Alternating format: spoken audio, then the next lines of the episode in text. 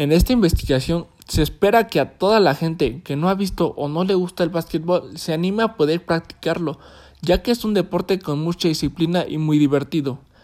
El básquetbol llegó a México en 1902 con Guillermo Spencer, quien dirigía el Instituto Metodista en la ciudad de Puebla, organismo que protagonizó el primer encuentro deportivo no oficial en ese mismo año. Tres años después, en el marco de los festejos de la conmemoración del 5 de mayo, se abrieron las puertas al primer partido profesional de básquetbol en México.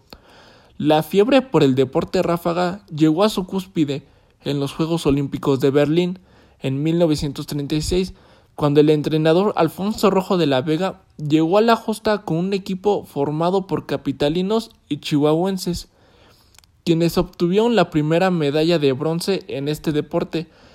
México siguió con su paso por Juegos Olímpicos, no obstante, la selección mayor no pudo conseguir los resultados de aquella primera ocasión, por lo que a partir de 1980 nuestro país no participó en la justa deportiva. A pesar de que el básquetbol no es de raíces mexicanas, hay varios jugadores que han logrado estar en la liga más grande de baloncesto, que es la NBA, una liga que está conformada por los mejores equipos y jugadores de baloncesto. El primer jugador mexicano que logró estar en la NBA fue Horacio Llamas. Este personaje hizo ver que nosotros los mexicanos sí podemos llegar a lo más alto de cualquier lugar. En México hay bastante talento en el deporte, lo único que nos hace falta para poder sobresalir es el apoyo de los demás.